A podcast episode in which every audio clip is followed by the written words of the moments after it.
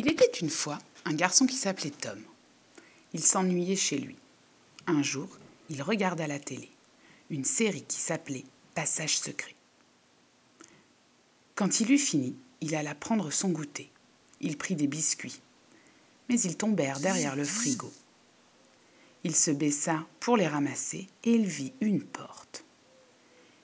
Quand il l'ouvrit, soudain, il se réveilla. Il alla vérifier, mais il n'y avait rien. Il avait fait un rêve.